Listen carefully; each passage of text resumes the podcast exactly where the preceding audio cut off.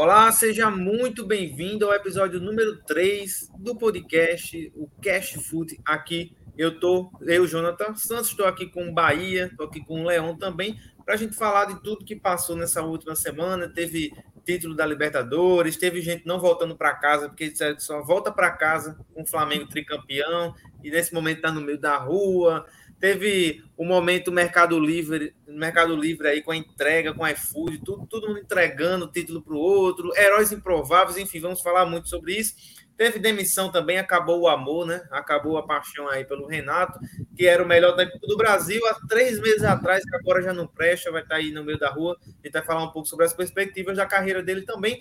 E a gente vai falar sobre a polêmica da semana, sem sombra de dúvida. Messi é, eleito o craque, a bola de ouro foi dada para o Messi, a sétima bola de ouro da carreira dele. Ele venceu o Lewandowski e isso causou muita polêmica, tanta polêmica que derrubaram até páginas aí que apoiam o Messi, que criticam o Cristiano, enfim.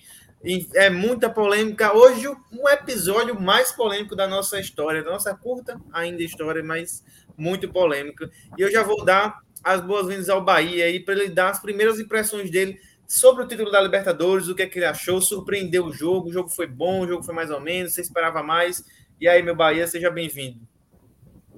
Fala, meu amigo Jonathan. Fala, Leon. Pessoal que está nos ouvindo. É, infelizmente, né, para minha tristeza, para a tristeza do, do, do, do Jonathan, que está até agora procurando caminho de casa, o título ficou com o Flamengo e é, eu tenho imagens exclusivas do Renato Gaúcho já dando baixa na sua carteira de, de de trabalho, né, na sua, na sua na famosa CLT, né, já como novo desempregado, a gente tinha comentado isso no podcast passado, que quem perdesse muito provavelmente estaria demitido.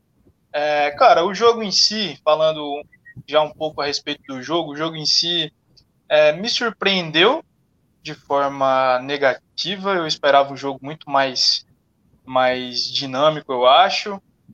É, mas assim, a proposta do Abel era aquela, era aquela mesmo de se fechar, mas eu esperava que o Renato fizesse algumas alterações, acho que um pouco mais, mais rápidas, eu acho. Acho que foi muito tardio. Mas enfim, a gente vai comentar mais sobre isso. Eu vou passar a bola pro, pro Leão também dar suas boas-vindas. É, e que pena, né? Porque no dia do meu aniversário tá marcado um título do Palmeiras. Complicado.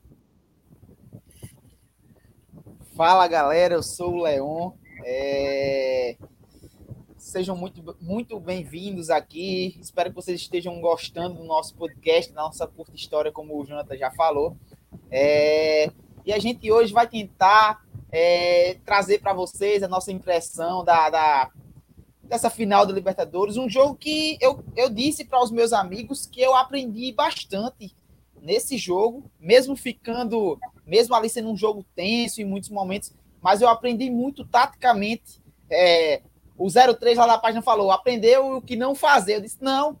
Foi um jogo que me ensinou muito para o que eu quero, é, para minha carreira como analista e também é, como possível auxiliar e como técnico. Eu aprendi muito. Aprendi a, a, a, fazer uma linha de cinco tendo dois laterais em campo, ou fazer uma linha de cinco trazendo um meia para fazer um assistente lateral esquerdo.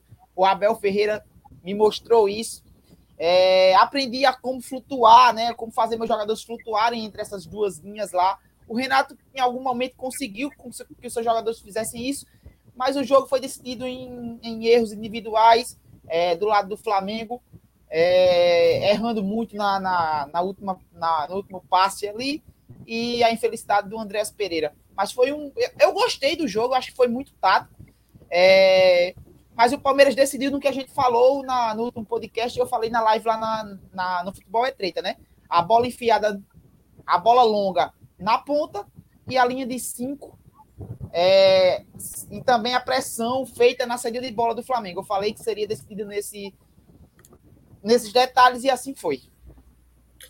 É, é um jogo assim, eu achei um jogo bastante estudado no primeiro tempo. Acho que as equipes não, não nenhuma partiu tanto para cima da outra assim, foi mais respeitada assim, foi um, mas como o sarrafo estava muito baixo de uma final tão ruim como foi Santos e Palmeiras, acabou que essa foi boa até demais, comparado com a última, né? Então já é uma vantagem, assim, se bem que não sei se é um elogio muito grande você dizer que a, a, o jogo de Flamengo e Palmeiras foi melhor do que Palmeiras e Santos, porque às vezes é uma ofensa que você está fazendo, né? Mas, no geral, eu achei também um jogo com, com algumas variações interessantes. Eu acho que é, venceu a melhor estratégia, venceu o time mais treinado coletivamente. Eu, eu acho que o coletivo venceu o talento. Acho que se eu pudesse colocar uma manchete, seria mais ou menos essa. O coletivo venceu o talento. O coletivo venceu o talento, o, o, o time bem treinado venceu um, um, time melhor, superior tecnicamente, como é o Flamengo.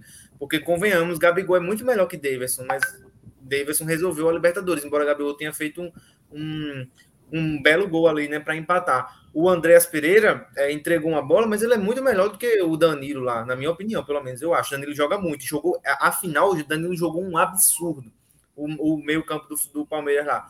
Mas o, o Andréas Pereira, na minha opinião, é superior, mas o coletivo ele sobressaiu demais.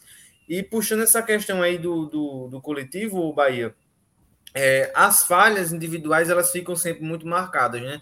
É, o Andréas Pereira, ele com certeza é, pode ter ficado mal, mas assim, pelo salário que ele ganha, pela vida que ele leva, talvez ele já tenha até esperado, já tá bem lá, tá com o seu IA, tá saindo, mas isso fica um, um trauma no, no, jogador, queira ou não queira, né? Por mais que ele seja rico, ele, ele vai ficar um trauma na carreira dele, vai ficar uma coisa estigmatizada na carreira dele. São lances cruciais que não, não consegue, você não consegue separar da, da vida dele nunca mais. Ah, o lance do Diego Souza na frente do Cássio é uma coisa que nunca vai sair da cabeça do Diego Souza. Por mais que o Diego Souza tenha seguido em frente e tal. É, o Gerrard escorregando lá, enfim, são lances capitais que custam muito caro. Mas eu queria saber se você não acha que o Flamengo pecou mais é, como equipe, perdendo gols, dando espaço, ou você acha que, de fato, assim, o principal culpado foi mesmo o Andréas, se ele não tivesse entregado aquela bola, o Flamengo poderia ser campeão e tal. Qual é a sua visão com relação a isso? O Flamengo foi pior coletivamente, ou você acha que o erro foi mais, mais crucial e o Flamengo estava até bem administrando ali o jogo, jogando até melhor no segundo tempo, né? Sim, sim, eu vejo, eu vejo dois, dois jogos distintos. Eu vejo um primeiro tempo muito mais organizado do Palmeiras, é, inclusive, eu estava assistindo um jogo com a minha esposa, eu falei para ela, ó, logo, logo o Palmeiras vai fazer o segundo. Se apertar, faz o, faz o segundo.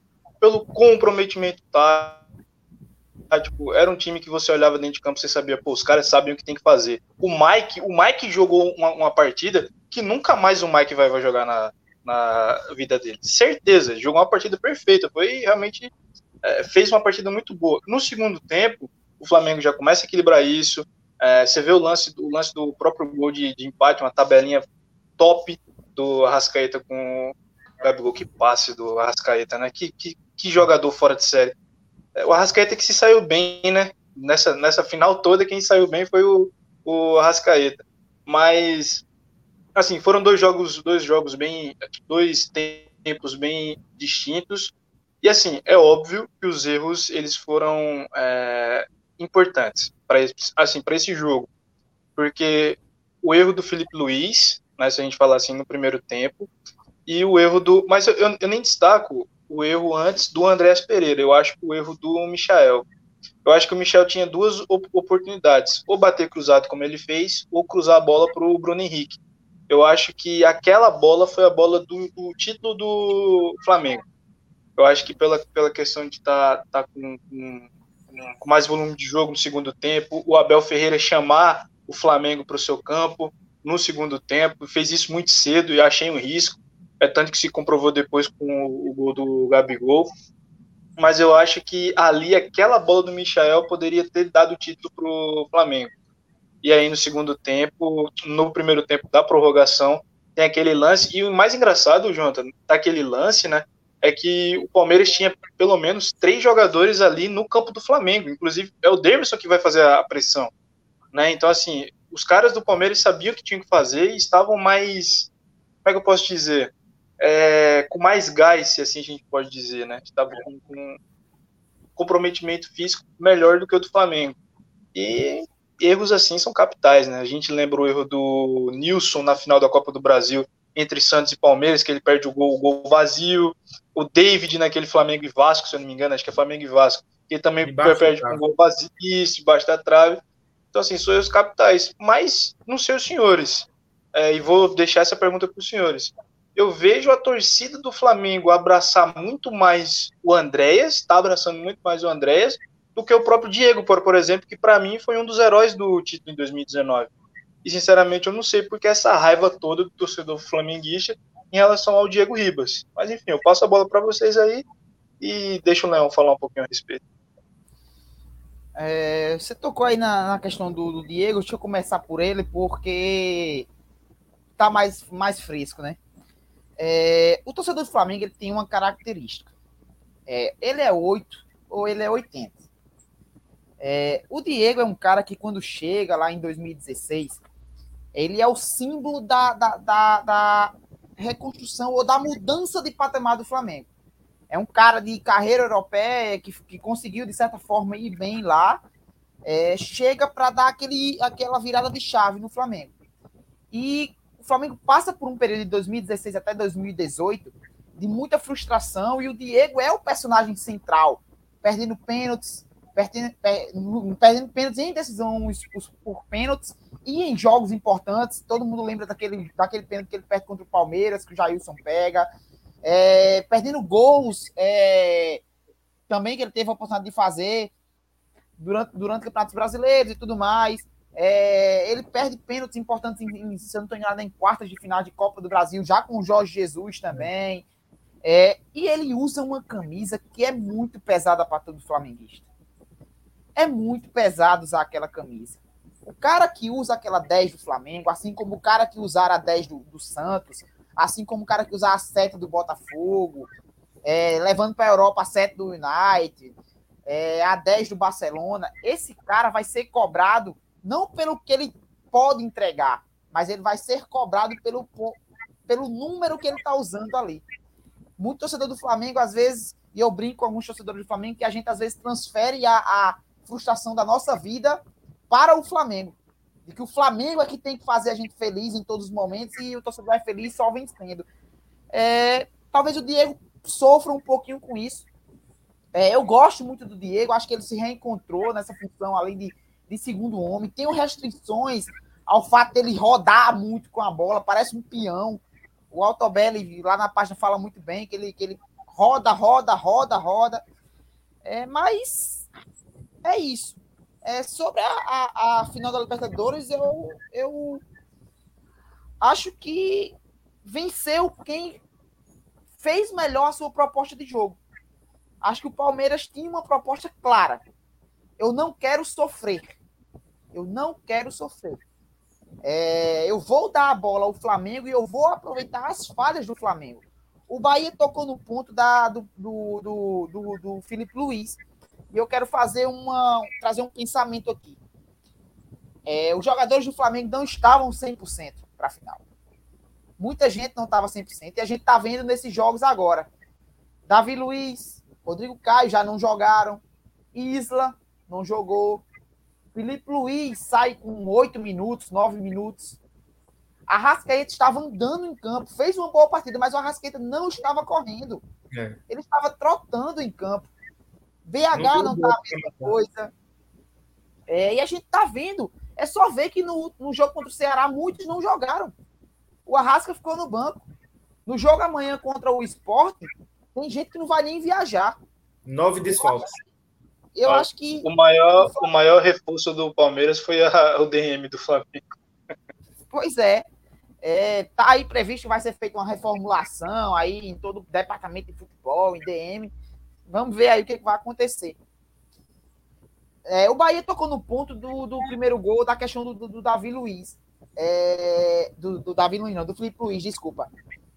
É, aquilo ali, Bahia, é um lance típico da marcação que o Renato Gaúcho gosta desde o tempo do Grêmio. Que é, que é o cara cor, é, é o cara perseguir até o final o, o, o seu marcado, né? E aí eles perseguem, eu acho que é o Dudu ali, até o fim, e a bola é lançada nas costas dele. Mas o Bruno Henrique é que não acompanha o Wesley. Né? Aí a galera joga na, na conta do Davi Luiz, do Felipe Luiz e tudo mais. Mas o, o, o Bruno Henrique também tem culpa nesse lance. E é mérito do Abel. O Abel sabe fazer isso. O Abel sabe usar as fraquezas do, do time adversário. Não acho que foi um nó tático que ele deu, mas ele foi melhor que o Renato Gaúcho nessa final. É, eu, eu acho, é, com relação ao Andrés que a gente tinha falado, né? Eu acho que o erro dele está sendo menos menos cobrado, menos criticado do, do ponto de vista da torcida, porque eu acho que ele adquiriu um certo crédito nesses meses que ele jogou. Então acaba que é, muita gente fala assim: ah, mas se fosse o René, se fosse o René, ia ser mais um, depois de 300 erros do René, desde o primeiro dia que ele chegou. Mais um erro de passe do René, que não sabe jogar, só sabe marcar. Ah, se fosse o, o, o Bruno Viana, o Léo Pereira, o Gustavo Henrique, seria mais um erro dos 300 erros dele que acaba que combinou na, Libertadores. Como o cara tem um lastro, tem um... por exemplo, se fosse o Gabigol que perde a bola lá na frente, vocês acham que a torcida ia fazer um protesto fora Gabigol, sai do meu Não sai, porque tem crédito. Comparado às devidas proporções, o Andreas Pereira também tem. Então, por isso que eu estava lá no Flamengo Ceará, em nenhum momento foi vaiado o Andreas. Ninguém mandou o Andreas chamar naquele canto, zero. Ele pegava na bola, a torcida aplaudia, ele fazia uma jogada, a torcida levantava ele. Ninguém falou nada é, a, a, revolta da galera simplesmente foi para o nosso o tema do próximo bloco agora, que é o Renato Gaúcho. Eu acho que ficou claro para mim, acompanhando as redes sociais, vendo a galera lá também, que o, o, o, o vilão da, da história para o torcedor flamenguista é o Renato. É, o André tem entregado uma bola da forma que foi, de uma forma totalmente explicente, burra, né, de uma forma toda estranha de, de, se fazer ali na frente do gol, se, prorrogação que se faz uma merda daquela, mas é, ainda assim, para o torcedor, o maior culpado é o Renato Gaúcho. E tem umas coisas engraçadas assim. O Renato chegou no Flamengo com um projeto de carreira que era ganhar e em seguida ir para a seleção. Isso era uma coisa que já estava escrito nas estrelas, no céu, já estava escrito em tudo que é canto ele ia para o Flamengo, o casamento perfeito, ganharia tudo, arrastaria tudo que é título, porque com 200 milhões é muito fácil, e aí, em seguida, ele iria para a seleção brasileira, ou quem sabe até ir, ir para a seleção antes da Copa, dependendo de como fosse a politicagem, o que para mim é um absurdo completo. Você está faltando oito meses para a Copa, nove meses, você vai trocar de treinador para quê? Não acho, principalmente um treinador que está com quase 100% aqui na enfim, outro tema. E aí eu queria perguntar para vocês assim, como vocês enxergam a perspectiva do Renato agora na carreira? Porque, cara, eu, eu tava, parei para pensar sobre o Renato essa semana, eu fiquei, cara, o Renato ele só existe como treinador no Grêmio. Uma Libertadores e uma Copa do Brasil. Porque, ah, levou o Fluminense para uma final da Libertadores, ok, mas não ganhou. Então, assim, no currículo, ele tem o Grêmio como um grande trabalho e praticamente o único trabalho dele, que é uma Libertadores e uma Copa do Brasil, e aí uns torneios ali pequenos que eu, eu particularmente não dou muito, muito crédito. Que é um campeonato gaúcho, que é uma Supercopa, que é uma Recopa, não sei do que, torneio de um jogo torneio com, jogo, com jogos totalmente ruins. Para vocês, quero levantar essa bola aqui. A carreira do Renato Gaúcho, ela é meio que travou assim de uma forma que vai demorar anos para ele se recuperar, ou vocês acham que ele ainda mantém o mesmo patamar como, entre aspas, o segundo melhor técnico do, do Brasil, vamos supor assim, atrás apenas do Tite? Queria saber de você, começando aí pelo Leão. É, Jonathan, eu não acho que o Renato ele cai de prateleira. Eu acho que ele sai arranhado é, do Flamengo, porque muita gente se falava, e eu tenho ressalvas ao trabalho do Renato. O Renato ele não é um gênio taticamente, mas ele também não é o, o burro do Shrek. Como muita gente, muita gente da imprensa está querendo printar. Ele não é um entregador de colete. É, ele tem sim um bom trabalho ali no Fluminense, é, vice-campeão, perde no detalhe, né? Ele tem três finais de Libertadores, do, a, ganha uma e perde duas no detalhe, né? Que, que, se a gente não quiser levar o pé da letra, não é muito culpa dele, né? Porque ele perde a, a final do Fluminense nos pênaltis e perde a final do Flamengo em dois erros individuais. O Michael, é, que, que muita gente endeusou nesse último mês, mas o Michael tem muitas falhas que um jogador profissional não pode ter. É, e também no erro grotesco ali do, do Andréas Pereira. É, o Renato faz um grande trabalho no Grêmio. Eu considero um grande trabalho, porque o Renato, o Grêmio sempre foi um clube de pegada, de, de, de chegada, um, um, clube mais catimbeiro, muito parecido com os clubes argentinos. Hum. E ele consegue mudar o, o, o, estilo de jogo do Grêmio. O Grêmio passa em algum momento, teve o melhor futebol do Brasil sem ter as melhores peças do Brasil.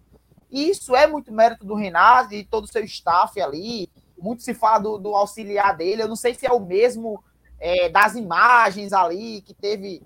É, o que apareceu nesses últimos dias aí no Flamengo. Eu não sei se é esse o auxiliar que a galera fala que é muito bom. Mas eu acho que o Renato vai escolher clube no Brasil para trabalhar. Eu acho que quando vagar algumas cadeiras aí, eu acho que ele só não vai trabalhar no Inter. Mas eu acho que uma possível volta ao Grêmio para reerguer o Grêmio, e ele é muito a cara do Grêmio, ele é, fazendo uma comparação para os flamenguistas, ele é o Zico do Grêmio. Ele é o Roberto Dinamite do Grêmio. Ele é o Marcelinho Carioca do, do, do, do Grêmio. Ele é esse cara. Acho que ele é muito grande lá. Acho que no Rio de Janeiro, no Fluminense, ele tem uma, ele tem uma história também. O Fluminense pode ter cadeira vaga no ano que vem. É... Em São Paulo, acho que não o Palmeiras, mas ele pode pegar um Santos. É um clube que eu acho que ele se daria bem por ter muito moleque e ele mexer muito com o brilho do moleque. De chegar para o moleque e falar: Ó, é, o Santos é, é, é bicampeão mundial, eu já ganhei o Mundial como jogador, eu sei os caminhos e tudo mais. Eu acho que o Renato vai escolher, mas eu acho que ele sai arranhado, eu acho que ele sai menor do que ele chegou no Flamengo. Ele chega como o substituto do Tite. Seria ele. Era para chegar no Flamengo, vencer dois, um ou dois títulos ali, vencer a Libertadores ou o brasileiro sobrando e assumir a seleção depois do, da Copa do Mundo. Eu acho que ele sai arranhado é, e vamos ver aí o que, que vai acontecer no, nos próximos meses. Acho que daqui uns dois, três meses ele está empregado. É, eu acho que vai aparecer clube assim para ele, mas não não da projeção, por exemplo, do Flamengo, Palmeiras e Atlético Mineiro. Eu acho que esses três clubes ele não trabalha de forma alguma nem tão cedo, porque eu acho que é, esse o nível de exigência que esses três clubes estão colocando no Brasil para disputar competições, talvez o Renato ele ainda não consiga entregar hoje. Mas eu, eu acho, por exemplo, um destino bem provável, Bahia. O Fluminense, talvez. Se o Corinthians mandar embora o, o, o Little Silvio lá, talvez é uma, uma opção, né? Já é um namoro antigo. Antes do Flamengo, eles tentaram negociar. Eu, eu acho o Corinthians o time perfeito para o Renato trabalhar porque o torcedor Sim. corintiano vai saber que o Renato vai focar em Copas. E o corintiano gosta desse, de, desse clima de decisão, dessa, desse jogo de garra, desse jogo de. É, é, isso, eu acho que vai casar muito bem lá. Tem essa, essa coisa, mas eu acho que. Você não acha que desce, não, o Bahia, uma prateleirazinha? Eu acho que ele fica. Eu acho que ele entrou maior no Flamengo e saiu menor, ou não? Sim, sim. O Leão foi, perfeito na análise que ele, que ele fez. É, o Renato Gaúcho chega como o cara para substituir o Tite. É, e eu também faria essa troca. Acho que não agora, é, tipo, não agora, tipo, vamos, supor, é, nada aconteceu, o Renato está chegando agora. Eu não faria essa troca. Está muito próximo da Copa, o Tite já tem a seleção nas, nas mãos dele, eu não faria isso. E assim, eu criei muita expectativa é, do ponto de vista para analisar, para saber como que seria o Renato Gaúcho fora de um habitat natural, se assim a gente pode dizer. Antes da gente começar a falar aqui no nosso podcast, a gente estava trocando uma ideia, Jonathan, sobre o Marcelo Gadiardo, do, do River. Lá ele tem, lá é o, o lar dele. Então lá ele manda e desmanda. E o Renato Gaúcho no Grêmio era a mesma coisa, mandava e desmandava. É, você falava que entrar o time reserva, entrava o time reserva e o presidente time iria se opor. É. Mesma coisa se o Marcelo Gadiardo fizer isso no River Plate. É, o que eu acho é que ele também precisa melhorar um pouco.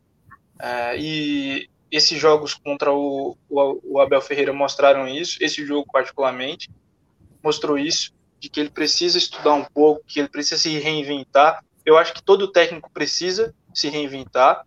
É, eu acho que nada é unânime, e ainda mais o futebol que é cíclico demais muito cíclico, então nada é unânime. Mas assim, ele também sofreu com o departamento médico, né? A gente também precisa fazer esse tipo de ponderação. Quando ele chega, pega o time, o time completinho, o time liso, tranquilo, pô, o cara amassa todo mundo, cara. É, ele, beleza, que o jogo contra o São, o São, São Paulo não, não refletiu o que foi o jogo placar, ok, entendo. Mas ele vence o São Paulo, coisa que o Senna não fez, coisa que o Domenic não fez, coisa que o Jorge Jesus não fez. Tipo, lá no Morumbi, inclusive. Então, assim, ele sofreu pra caramba com o departamento médico. Eu acho que esse foi, foi um ponto também que a gente também precisa ser, ser, ser realista e também afirmar. Mas é claro que ele desce um pouco de prateleira. Hoje, ninguém indicaria o Renato Gaúcho para ser o substituto do Tite. Eu acho que, pela onda da galera, certeza que seria Jorge Jesus, certeza o substituto do Tite seria o Abel Ferreira, hoje seria, é, mas para o torcedor do Palmeiras há duas semanas atrás não era, né? É, quando o Abel Ferreira coloca um time reserva contra o São Paulo, boa parte da torcida massacra ele, mas agora, enfim, quando você tem um título, expressão como esse título de Libertadores, a visão da torcida muda, né? É, de uma hora para outra muda, radicalmente.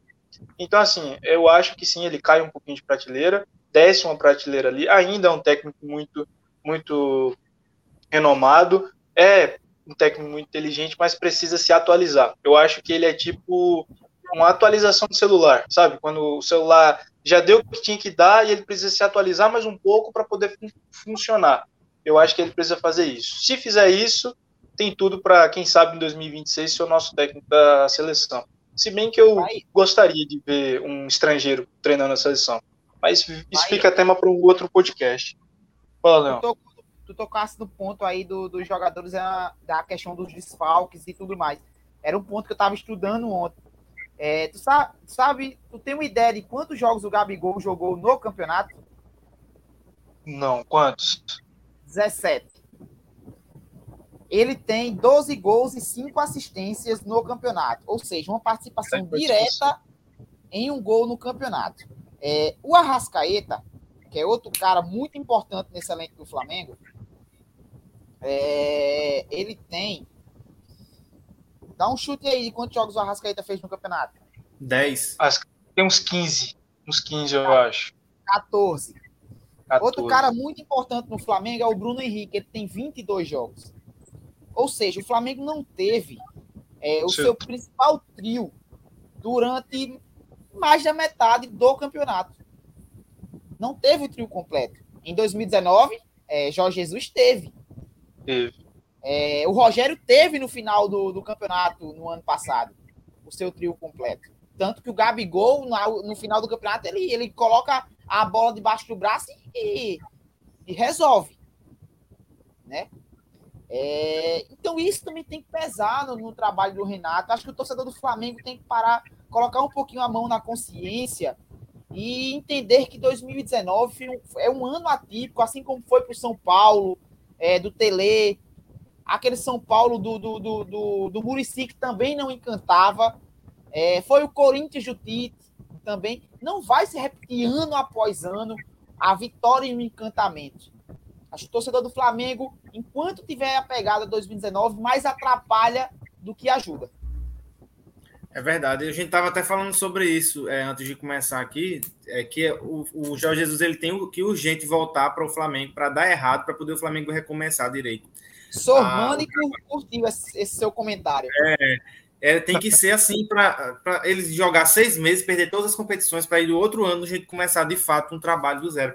Eu tenho só um contraponto para terminar essa, esse tempo, para a gente passar para o terceiro tema, que é o seguinte: quando a gente diz assim, ah, ele, ele não teve o elenco todo à disposição, isso é um fato, realmente, isso é uma coisa que é, alivia um pouco a culpa dele, mas quais foram os motivos que esse elenco não jogou?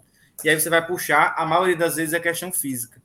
Com o Jorge Sim. Jesus, não tinha um, um, um doente Hoje a gente tem um hospital dentro, dentro do Flamengo. O cara não pegava nem resfriado. Não pega gripe, não pega nem mulher, que ele não deixa, só deixa pegar a mulher não, depois. O Gabigol nunca parou de pegar as meninas, não, viu? O Gabi metia gol. É, mas Cara, você vê a diferença, né? a diferença de equipe também. Quem tá em volta do Renato, não sei se auxiliar, preparador físico, ou do próprio Flamengo, que deve ser um, um péssimo profissional. É, dizem que o preparador físico era o era personal trainer de alguns jogadores, né?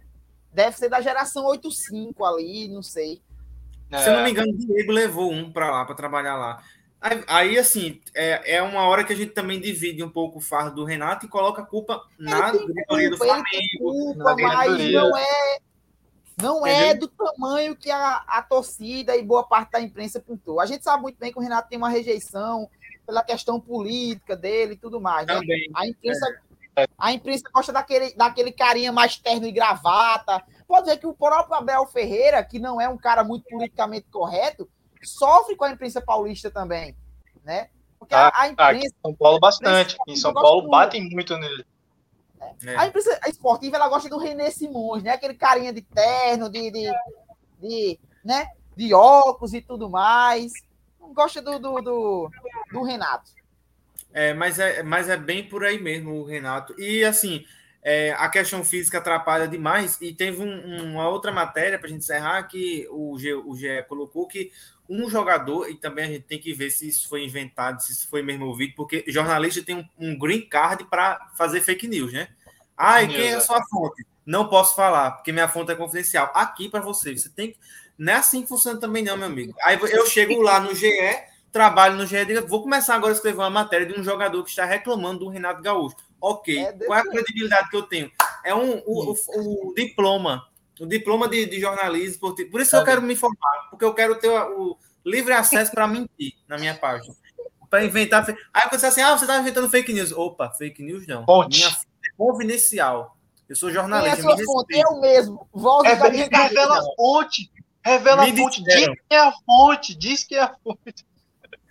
E o pior, sabe o que é? É que o cara pode dizer assim: não, quem disse a mim foi o Gabigol.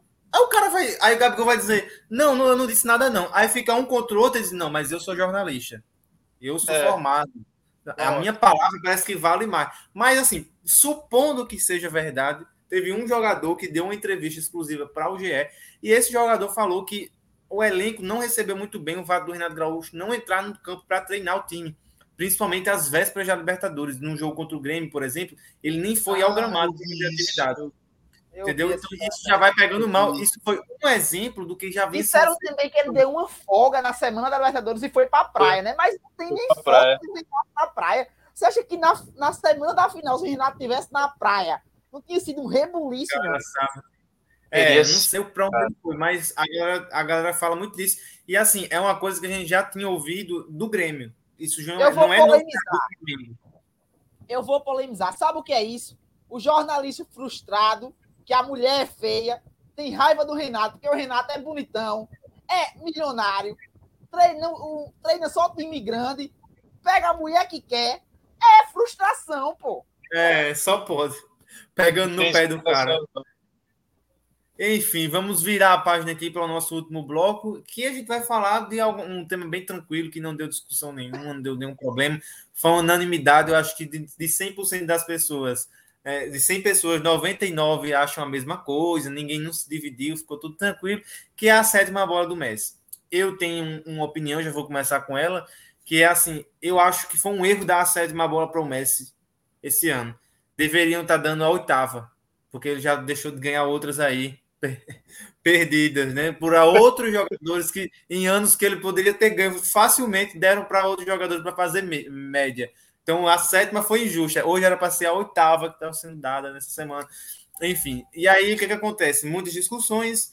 É, o, o, Cristiano Ronaldo comentou lá numa página de fã-clube dele, Isso. concordando de que, o, o, olha só, quando você coloca um, uma concordância, você está concordando com a totalidade. Ou então você coloca assim, discordo de tal parte, mas concordo com a outra parte. Uhum. Quando você joga um, um, um concordo com o texto, você está numa totalidade assumindo o risco. E Cristiano Ronaldo, mediático do jeito que é, sabe que isso vai repercutir, ele não é doido, ele sabe sim, ele faz as coisas já pensando que sabe que vai sair no jornal, sabe todo mundo vai falar.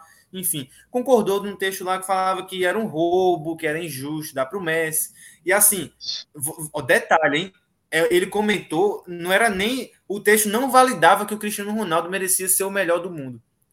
O, o texto falava que foi errado o Messi dar. Então, você vê no, no Cristiano uma certa é, desconforto, uma certa inveja, sei lá o que é, de ver o Messi ganhando. O problema do Cristiano naquele comentário é o Messi ganhar. Não necessariamente o Cristiano ganhar, que não estava nem disputando, e ele sabe muito bem disso.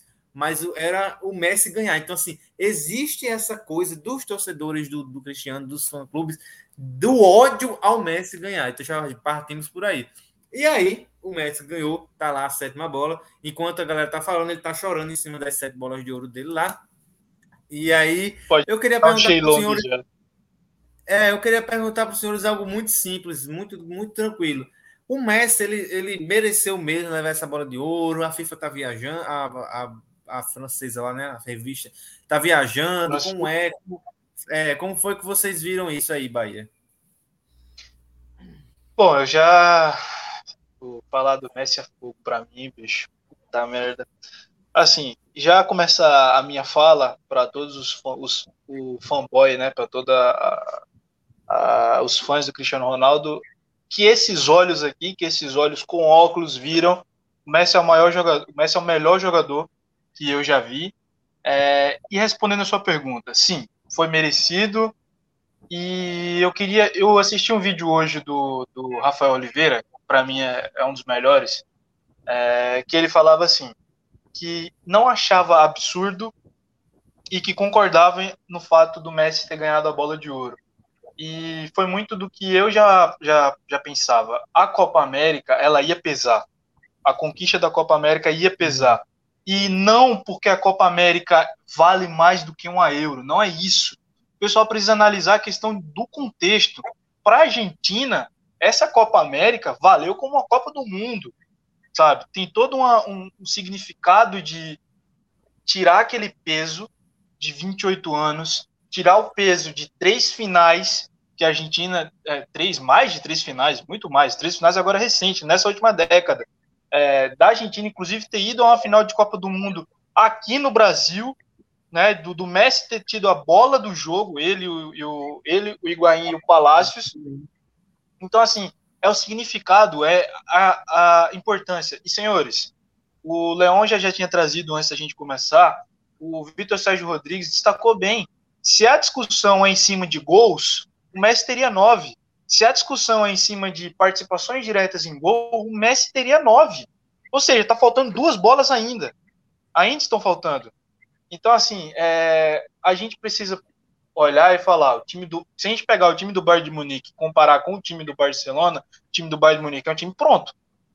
É um time prontíssimo, prontíssimo. É um time que você tem um time totalmente estruturado, você tem um time que não passa por uma crise como passa o time do Barcelona. E mesmo nessa crise, mesmo passando por tudo que está passando, o Messi ainda deu uma Copa do Rei para o Barcelona. Então é preciso destacar isso. O Messi ainda foi o Messi, ainda teve participações, fora os jogos em que ele foi melhor da partida. Então, assim, não acho absurdo. Como também não acharia absurdo a bola ter, ter dado ter sido dada ao Lewandowski também não acharia absurdo. É, e assim, eu fico, eu deixo a pergunta para os senhores. É, pô, essa questão da rivalidade do Messi com o Cristiano. E agora? Cristiano vai continuar se chamando CR7? Vai ser CR, CR6 mais um, eu acho. Sei, senhores. É, ô Leão, eu, eu, eu acho engraçado isso, porque, por exemplo, a galera fala assim, eu ouvi muito comentário, eu às vezes não me dou o trabalho de ficar respondendo, de ficar discutindo, que eu tenho uma preguiça enorme de falar minha opinião, de provar alguma coisa. Então, às vezes, eu só posto lá o texto e corro. Aí fica lá a galera se matando. Mas aí, um, que eu mais, o que eu mais li, é, pelo menos da minha, a maior desculpa de todo mundo é o seguinte: ah, a Copa América é um lixo perto da Eurocopa e não vale a mesma coisa. Eu concordo que assim, o nível de competição, ok, não é o mesmo. Mas se você é o Messi, ok, tu vai jogar pela Argentina na Copa, na Eurocopa, cara. Tu, tu, tu só tem a Copa América para jogar, você não tem como viajar para a Alemanha com a Argentina para ser campeão europeu. Então, o que, é você quer que ele faça o quê? Inventa uma nova competição, mude a regra, mude a geografia, tira um continente do, lugar do outro, as placas tectônicas se mexem agora, ele vai mudar para poder ele ganhar a Eurocopa, porque não, não faz sentido, Leão. É, eu fiz um comentário assim, eu não gosto, eu nos últimos último ano eu aprendi a não estar tá debatendo é, em grupo de WhatsApp e nem em muito rodinha e tal, porque eu tenho a teoria de que 90% das pessoas gostam de futebol e 10% entendem de futebol. Se você parar para perguntar sobre o jogo em si, para a maioria das pessoas, ela não sabe te explicar basicamente nada do, do que acontece no jogo. É, então, é meio complicado estar tá debatendo com, com essa galera que é um argumento raso. É, o Bahia já deu o exemplo aí do, do VSR.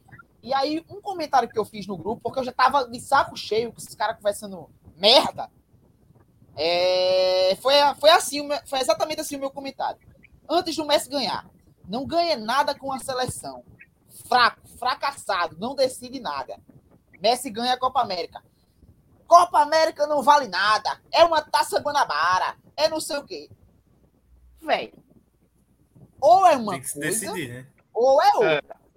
E outra Exatamente. coisa, a seleção argentina é a maior mentira do futebol mundial.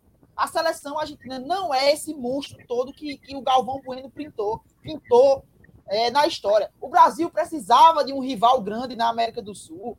Era o Uruguai é. em um determinado momento, deixa de ser o Uruguai, não tinha ninguém para competir com o Brasil. E aí o Galvão Bueno viu na Argentina e nos clubes argentinos, e aí transfere para a seleção, esse. Ai, a Argentina. A Argentina tem duas Copas do Mundo, uma a gente sabe muito bem como ganhou, no contexto é, da, da Argentina, e a outra foi dopando. É, todas duas. É, todas duas, né? E a outra. Com a mão. Foi, e a outra foi a, a, a, a mão de Deus.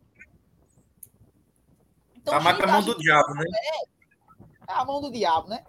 A Argentina não é essa seleção primeira prateleira do mundo. Não é. Tirando o Messi, só teve o Maradona e o resto, a maioria não jogaria numa seleção brasileira. Também acho. Então o Messi, depois de 28 anos, na era Messi, a seleção argentina consegue final de Copa do Mundo, finais em sequências de Copa América que perde no detalhe.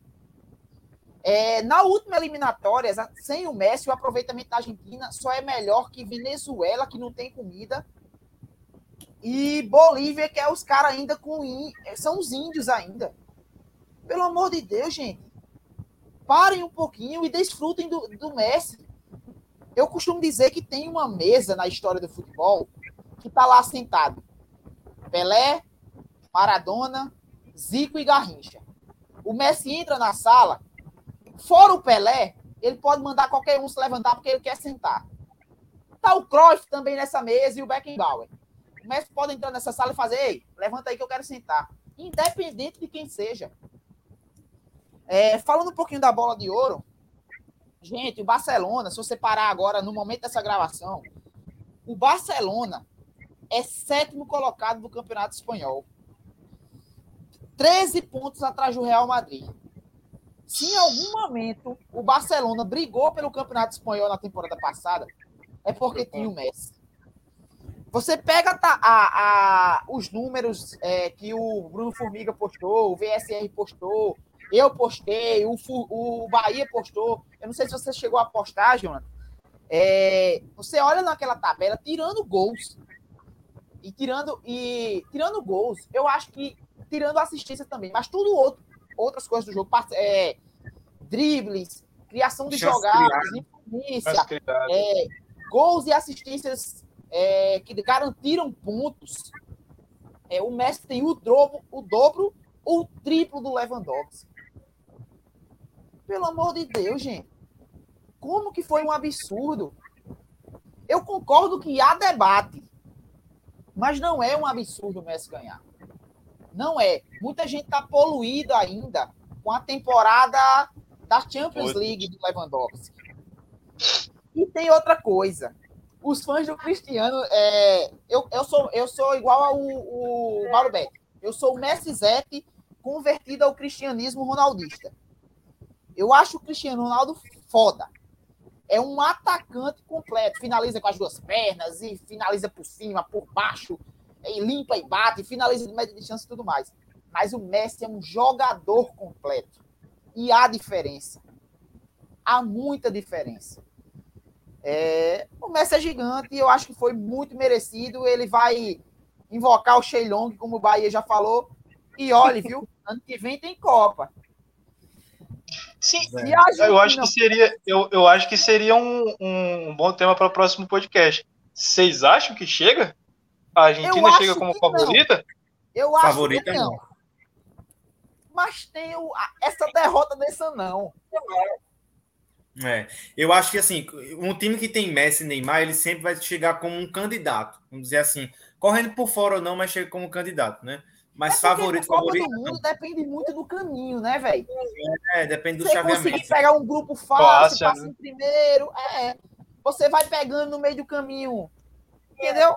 Depende do caminho. Eu acho que se pegar uma, uma, uma um Brasil, acho que vai ser eliminado. Acho que pegar um uma Espanha, uma Alemanha, acho que vai ser eliminado. Uma França, mas depende do caminho. E depende, depende do dia também, né? Dia, é. é Copa, Copa, do Mundo é um jogo, assim. Copa do é Mundo não é parâmetro. Copa a Croácia é, é a final, minha gente. É, Ásia chegou, exatamente. Exatamente. Coreia do Sul, Muitas seleções europeias não tinha melhores do que a Croácia para chegar numa final. Várias. Tinha várias. E chegou, entendeu? É, acontece. Exatamente. Esse, esse lance do Eu Messi só aí. pra- acredito porque eles têm o Messi. É, exatamente. Não tem outro motivo para você acreditar. O time inteiro é, é mediano para ruim. O, É, o pra lance do- dos números do Lewandowski é engraçado, né? O Barcelona, ele não sobra na La Liga, tecnicamente e financeiramente, na mesma proporção que o Bayern sobra na Bundesliga. Então, é tipo assim, o Bayern tem uma supremacia absurda para os outros para os outros times, absurdo. O Barcelona não. O Barcelona tá numa, além de estar numa crise miserável, a La Liga, por mais que seja uma, uma liga de três times, ela tá um pouco mais equilibrada. O, o, a- o Barcelona não vive goleando o Sevilha sempre que joga contra o Eu- Sevilha. Eu vi o Fui Clear, o Fui Clear no Cancelados, aí ele falou, né, que não era justo o Messi ganhar, porque o gol contra o Alavés é, vale a mesma coisa é, do gol contra o Real Madrid. Beleza, fui, fui clear. Mas o gol lá contra o. Deixa eu abrir um. um, um O gol contra o Hertha Berlim vale a mesma coisa do que contra o Borussia Dortmund. é isso, A cara. gente sabe que o Leva mete, mete- o jogo tá ali 2x0, aí o Leva mete mais dois gols ali. Mas é o gol que garante ponto, velho. É a assistência que garante ponto, é a assistência do 1x1, é a assistência do. do- é o gol do 2x1. Exatamente. O os números do Haaland são próximos do Lewandowski na Bundesliga. Parecidíssimos. Eles estão brigando lá pela, pela artilharia. E por que não se fala em dar a bola de ouro para o Haaland? E o Haaland na Champions. League é uma coisa surreal. Se você vê os números do Haaland na, na Champions, é uma Uhum, coisa sim. Ele não ganha título, ele não chega longe porque o time é um lixo. Mas É. número por número, se a gente for comparar, o Haaland está no mesmo prateleira do, do Lewandowski com um time extremamente inferior.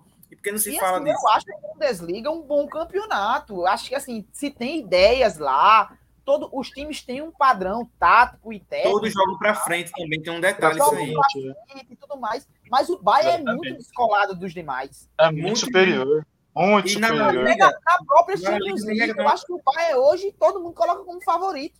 Eu e acho. senhores, faço- eu, eu aproveito o gancho dos senhores e faço a seguinte pergunta: será que o Leva teria os números que tem no Bayern se jogasse no Barcelona? Teria os Não. mesmos números? Ele não Jamais. teria a metade. Também acho. É, essa, essa é que é o ponto de questão. Porque o Mas Leva, assim, pro tipo fanboy jogador- Do esse CR7, tipo de né? jogador, é, esse tipo de jogador, o camisa 9, ele precisa de um time bem encaixadinho ali para ele.